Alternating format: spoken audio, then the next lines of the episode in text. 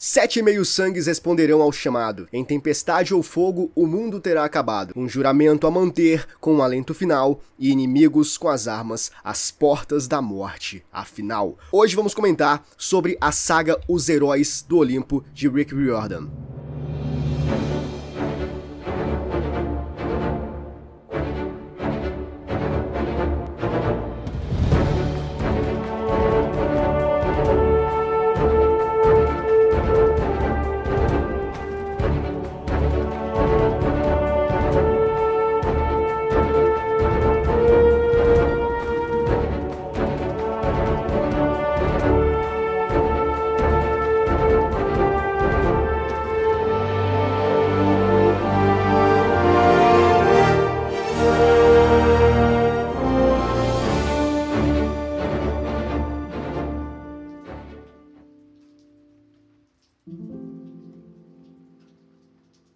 Sejam todos muito bem-vindos a mais um episódio no Depois das Duas do podcast gravado nas madrugadas. E hoje eu estou aqui para comentar com vocês essa saga, essa segunda saga do, do Percy Jackson, do Riordan, que é uma saga que marcou muito a minha adolescência. Eu falo a primeira, né, que é Percy Jackson e os Olimpianos, se fez bastante presente, principalmente na, na época em que, eu, em que eu estudava, então o meu ensino fundamental e o meu ensino médio ali, basicamente eu passei um bom tempo lendo essa saga e foi a partir dessa saga da, do Percy Jackson e os Olimpianos que eu desenvolvi mais essa, essa minha vontade de leitura e tudo mais. Então eu devo muito ao Rick Riordan e à saga do, do Percy Jackson e os Olimpianos. E recentemente eu decidi ler essa nova saga que saiu, que também é do Percy Jackson, mas não exatamente somente sobre o Percy, porque é uma saga que engloba vários outros personagens e ela tem uma narrativa compartilhada, né? Onde cada um desses personagens tem um tempo ali, né? Então cada capítulo ele é designado por um personagem diferente. Assim a gente tem essa narrativa compartilhada que,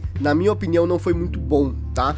Mas porque eu não sei explicar exatamente, porque assim, eu, eu gostei dessa saga. Eu tenho algumas coisas para comentar aqui, bastante coisa, né? Ao, ao, longo eu vou, ao longo desse episódio eu vou comentando com vocês, mas no geral, ela não chega nem perto de Percy Jackson e os Olimpianos, que é a primeira saga. Porque a começar pelo estilo de narrativa, né? Narrado em terceira pessoa, e, sem, e, são vários personagens. A gente não tem um foco em um herói principal somente, né? Ah, principalmente com Percy Jackson. Então, o meu caso, que eu saí dos Olimpianos, que tinha uma narrativa em primeira pessoa, que era do próprio Percy Jackson, e a história era sobre ele. A história de acordo com a ótica dele, entende? De acordo com a perspectiva que ele tinha sobre tudo, sobre o mundo e tudo mais. E quando a gente vem para cá, pra saga dos Heróis do Olimpo, a gente tem essa narrativa que é contada em terceira pessoa, e cada capítulo é um personagem diferente, com a forma que, que ele interpreta o mundo e tudo mais. É legal porque a gente tem uma pluralidade maior, né, sobre o universo, como os personagens interpretam né, esses fatos, é, esses eventos que acontecem, porque pelos Olimpianos a gente vê os outros personagens, mas de acordo com a perspectiva do Percy, né? Então a gente não tem muito como que o personagem se sente ou como que ele se comportaria em determinada situação e tudo mais. E aqui a gente já tem essa possibilidade, né, de entender os personagens por eles mesmos, não pela perspectiva, pela ótica de outro personagem. Então, por esse ponto, é legal. Mas eu, eu fiquei um pouco. Não sei, cara. Em, em vários momentos eu me senti um pouco cansado,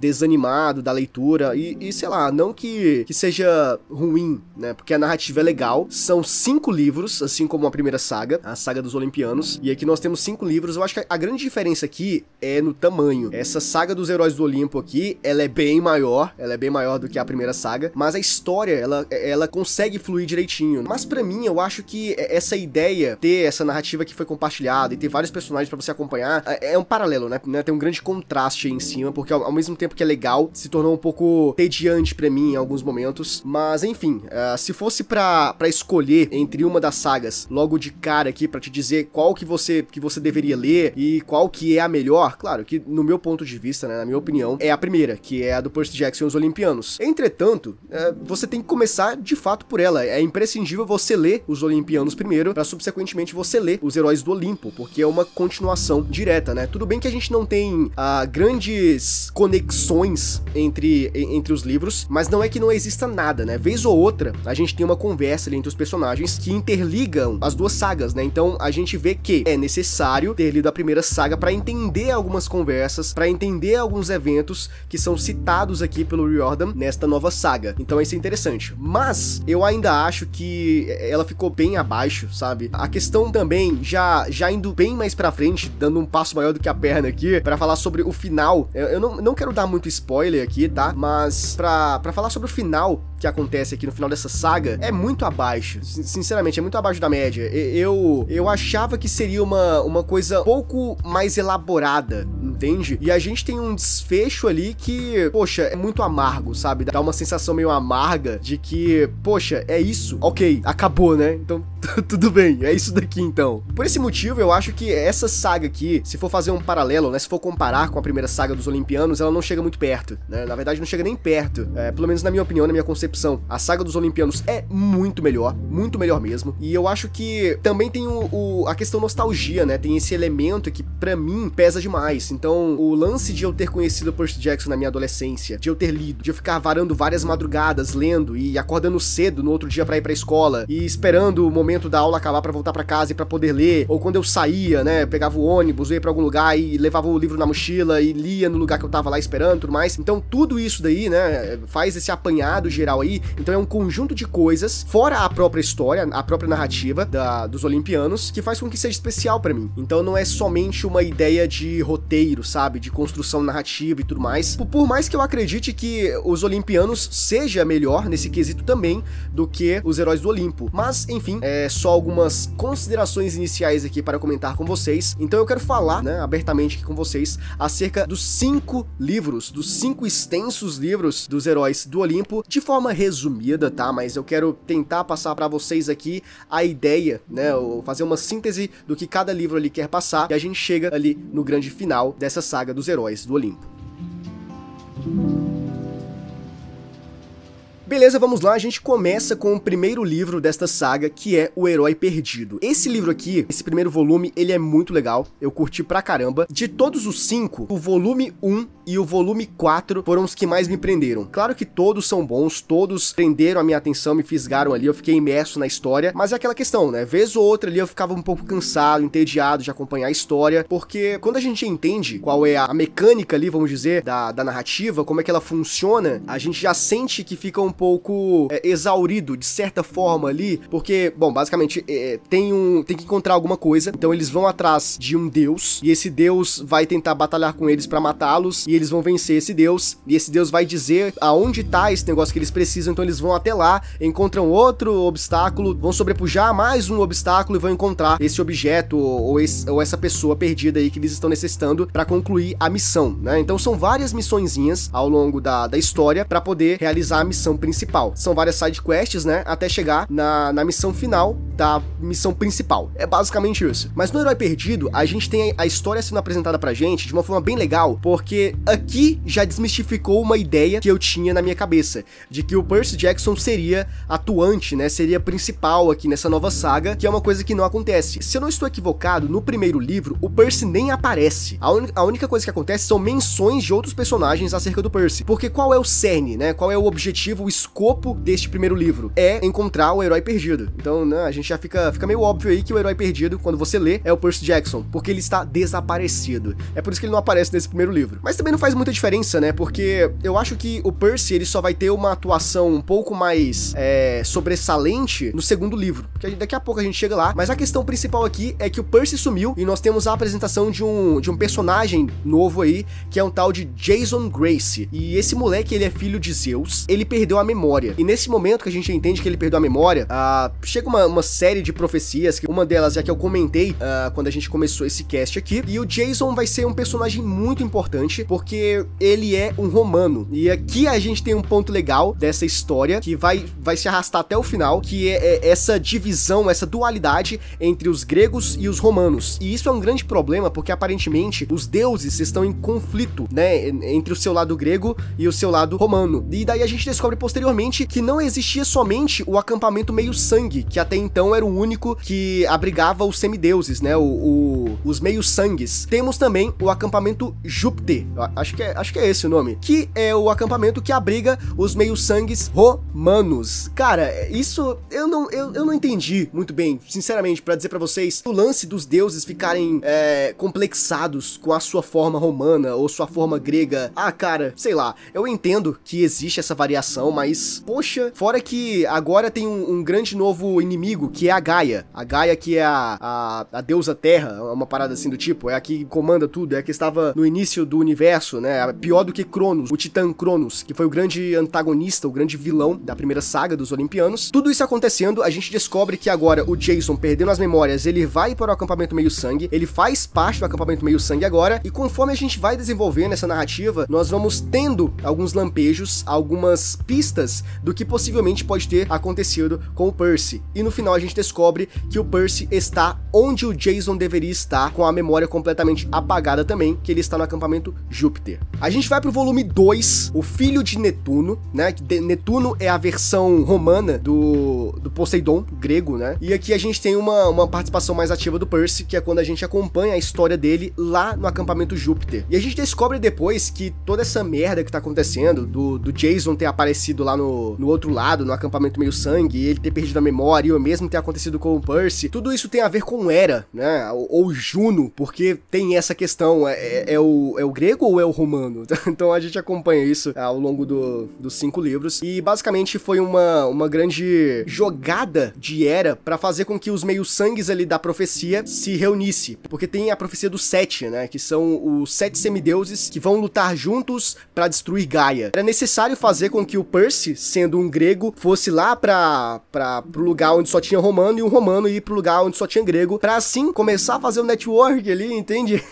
fazer as conexões, que foi uma jogada arriscada e todo mundo entendia isso, mas a partir do segundo livro a gente começa a entender o que que era queria e outros personagens vão aparecendo, outros personagens que são muito importantes, que é a Piper, o Léo, a Hazel e o Frank. Então cada um desses personagens, eles vão aparecendo na história, vai sendo apresentados para o leitor, né, para nós, quem são seus pais, quais são os deuses, né, que reclamaram eles e tudo mais. E ao longo dos cinco livros, das, da, dos cinco volumes, nós vamos tendo o desenvolvimento de cada um desses personagens, que é legal, é interessante. Alguns personagens têm mais desenvolvimento do que outros, e eu devo dizer que nesta saga aqui, o melhor personagem, de longe, é o Léo Valdez. Não tem como, não tem nenhum personagem que chegue perto do Léo. O Léo foi o personagem mais incrível desde o primeiro volume, né, do, do Herói Perdido, desde o momento em que ele apareceu, eu já gostei de cara dele. Ele tem uma aura meio sarcástica, né, meio brincalhona, e ele leva, ele carrega isso consigo até o final da série, uma coisa que eu achei legal. Ele, claro, desenvolve, ele evolui um pouco, ele amadurece, assim como todos os outros personagens, mas ele permanece com essas características aí que são intrínsecas ao personagem que eu gostei pra caramba. E enfim, a gente chega aqui no volume 3, que é a marca de Atena. E aqui começa a grande problemática, o grande conflito entre os gregos e os romanos, porque, bom, eles precisam se aliar, eles precisam se juntar para vencer Gaia. Uh, está crescendo, está se formando, as legiões malignas, os mortos estão voltando à vida, tudo para que Gaia retorne.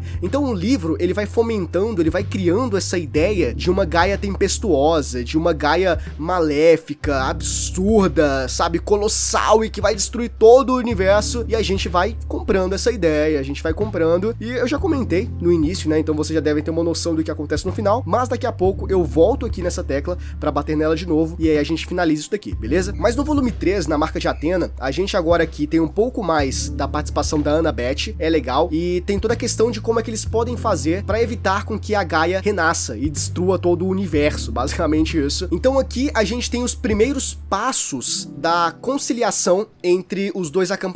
Então é aqui que o acampamento Júpiter e o acampamento Meio Sangue, eles vão tentar uma conexão, mas como ambos são desconhecidos, né, um para o outro, porque não, não, não sabia da existência, é muito complicado. E sempre teve uma pequena rixa, né, talvez uma pequena seja eufemismo, né, uma, uma gigantesca rixa, né, entre os gregos e os romanos. Então eles acreditam que, que o, eu acho que é mais o lance dos romanos. Os romanos acreditam que o, os gregos são inimigos. Então o pessoal do acampamento Meio Sangue, né, que são os gregos, eles vão até lá, até o acampamento Júpiter, vão tentar uma negociação, uma conversação, só que desde o início isso é norteado por grandes confusões, grandes intempéries, né? Porque tem muita conversação, muita picuinha ali, muita gente colocando coisa errada na cabeça dos outros, então acaba que não é uma negociação ou, ou uma conversa amistosa que acontece desde o início ali. Então a gente tem esse problema porque eles precisam se juntar, eles precisam se aliar para que eles possam derrotar a Gaia. E como é que eles vão fazer isso? Eles não confiam uns nos outros. Então é interessante. O terceiro livro ele vai abordar um pouco desse desenvolvimento que vai acontecer entre os dois acampamentos e os personagens ali. É bem legal. E de fato aqui a gente vai tendo mais a criação, a formação dos sete, dos sete personagens, dos sete semideuses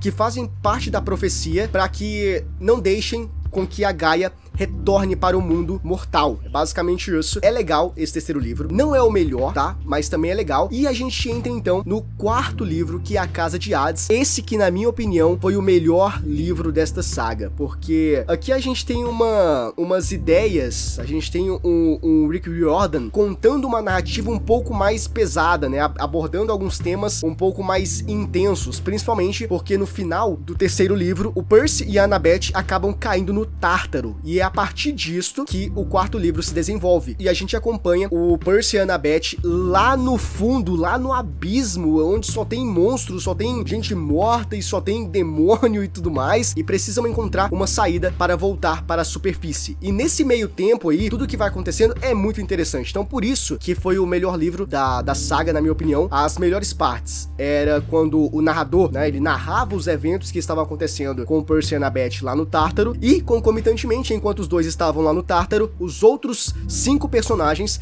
estavam lá em cima tentando resgatá-los e ao mesmo tempo tentando lutar contra o tempo para, sei lá, resolver todas as side quests e, é, e chegar no objetivo final, que era derrotar a Gaia, né? Impedir com que a Gaia se libertasse da prisão. É basicamente isso. E enfim, nós chegamos no quinto e último livro desta saga. Foi bem rapidinho, né? Foi, foi um resumo, como eu comentei que seria com vocês, um resumo bem, bem sintetizado mesmo. ah, porque não dá para comentar sobre cada um dos livros, né, cara? Cara. Cada livro ali tem, em média, deixa eu conferir aqui.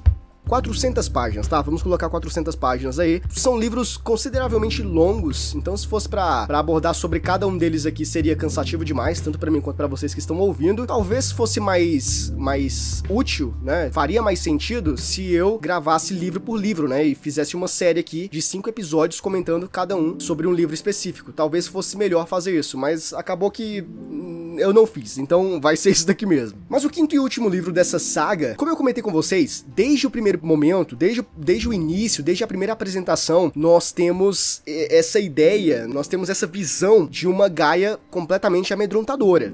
É, a Gaia vai, vai retornar, não sei o que, vai dar tudo errado, a Gaia, a gente tem que parar a Gaia, senão a Gaia vai, vai destruir tudo e tudo mais, e enfim. E aí tem a, a profecia do Sete, os Sete se reúnem, tem o lance do, dos deuses que estão com problema, eles estão complexados com as suas formas, né, romana ou grega, então eles não podem ajudar, e sobrou pros moleques, né, então eles vão ter que fazer tudo. E chegando na batalha final, cara, a gente vê todos eles reunidos, e claro, a gente tem uma participação dos deuses no final, mas quando de fato o Percy, a Annabeth, o Jason, a Piper, o Léo, a Hazel e o Frank, eles se encontram cara a cara com a Gaia, porque, obviamente, ela desperta, né? É, isso era, era esperado desde o início do livro, foi comentado, foi narrado que a Gaia iria despertar, iria despertar, iria despertar. A gente tem que correr contra o tempo para que ela não desperte, mas no fim ela acaba despertando sim, porque teria que haver essa grande batalha, esse essa questão épica do negócio, né? Se tratando de mitologia, a gente está acostumado e a gente já espera esse tipo de narrativa, não somente nessa luta, mas nos vários volumes volumes, nos cinco volumes, nas cinco edições que tiveram, nós presenciamos, né, o leitor, vários momentos épicos de, de lutas intensas contra personagens marcantes, né, ou, ou, ou simplesmente a aparição de personagens que foram muito importantes para a mitologia, como por exemplo o Hércules, ele aparece, eu acho que no quarto livro ele aparece. Enfim, quando chega na batalha final, eu esperava que fosse ter uma luta épica, né, digna de uma grande mitologia e tudo mais. Só que, poxa, cara, é um banho de água fria, porque eu não quero dar spoiler, né, caso você não, não tenha lido os livros e você tenha a intenção de algum dia ler, como foi o meu caso, eu sempre quis ler esses livros aqui, sempre, mas nunca li. Por preguiça, na maioria das vezes, mas enfim, eu decidi dar uma chance e enfim eu li os cinco livros dessa nova saga, né? Que é a saga dos Heróis do Olimpo. Pode ser que seja o teu caso, você queira ler, mas está adiando, então eu não vou estragar a tua experiência. Mas eu preciso te dizer que não vá com muita sede ao pote, tá? Porque o final é um pouco amargo. No sentido de talvez você estivesse esperando algo maior maior. Entende? E não é exatamente isso que acontece. Não vou dizer como é que finaliza a batalha final contra Gaia, mas eu vou dizer que, poxa, pelo que o livro estava delineando desde o início e o que ele apresenta, né, na sua forma final, é um pouco broxante, é desanimante o negócio.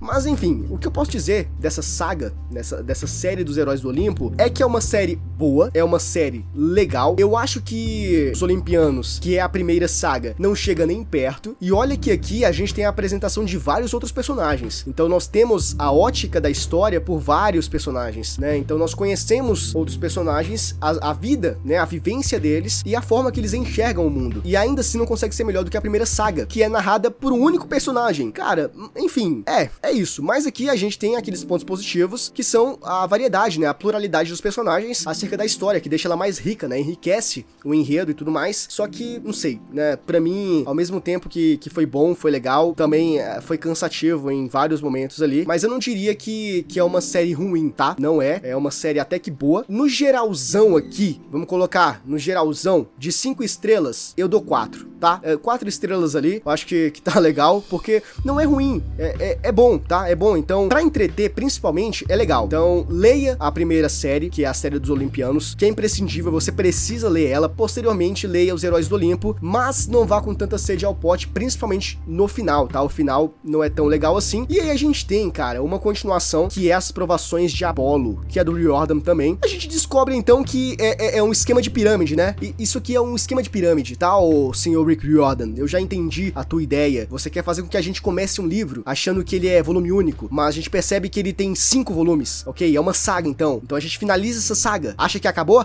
Não. Tem uma segunda saga com mais cinco volumes. E quando acha que são duas sagas, tem mais uma saga com cinco volumes. E essa merda não acaba nunca. É, eu já, eu já entendi, cara, mas eu não vou cair nessa. Então, pra mim, morreu. Aqui morreu, tá? Nos Heróis do Olimpo morreu. Pelo amor de Deus, eu não aguento mais, tá? Não dá. Se fosse uma história só do Percy Jackson, provavelmente eu encararia. Não tenho certeza, mas eu acho que eu encararia. E para você que quer saber, né, sobre essas, a, essa, as, acho que as provações de Apolo, essa nova saga, também com cinco volumes, que pelo que eu vi aqui é longo, tá? São livros também de umas 400 páginas ou mais, talvez por aí, né? 400 no mínimo, né? Vamos, vamos colocar aqui. E basicamente o que acontece nessa nova saga também tem uma conexão com os heróis do Olimpo. Cara, é, uma, é um esquema de pirâmide do caramba, né? Olha só. Se bem que eu acho que tem um, uma desconexão um pouco maior, sabe? Não, não tem tanta ligação assim, mas o que acontece, pelo que eu vi na sinopse ali da, das provações de Apolo, basicamente é uma continuação de, de um momento que acontece na guerra final do, da saga do, dos heróis do Olimpo, porque a gente vai acompanhar o Apolo, Deus Apolo. Uh, Zeus castiga ele, ele vira um moleque de 16 anos e ele vive a vida em Nova York, né? Ele tenta se virar em Nova York porque Zeus castigou ele por alguma coisa ali que aconteceu no livro do, do Sangue do Olimpo, tá? Então aí você teria que ler pelo menos o Sangue do Olimpo, eu acho, para tu entender e poder começar as provações de Apolo. Mas enfim, é isso. Para mim acabou aqui no Sangue do Olimpo, do, dos Heróis do Olimpo. Para mim acabou aqui, não vai ter continuação. E olha, eu achei legal. Sei lá, poderia ser melhor? Poderia. Mas enfim, é o que temos para hoje.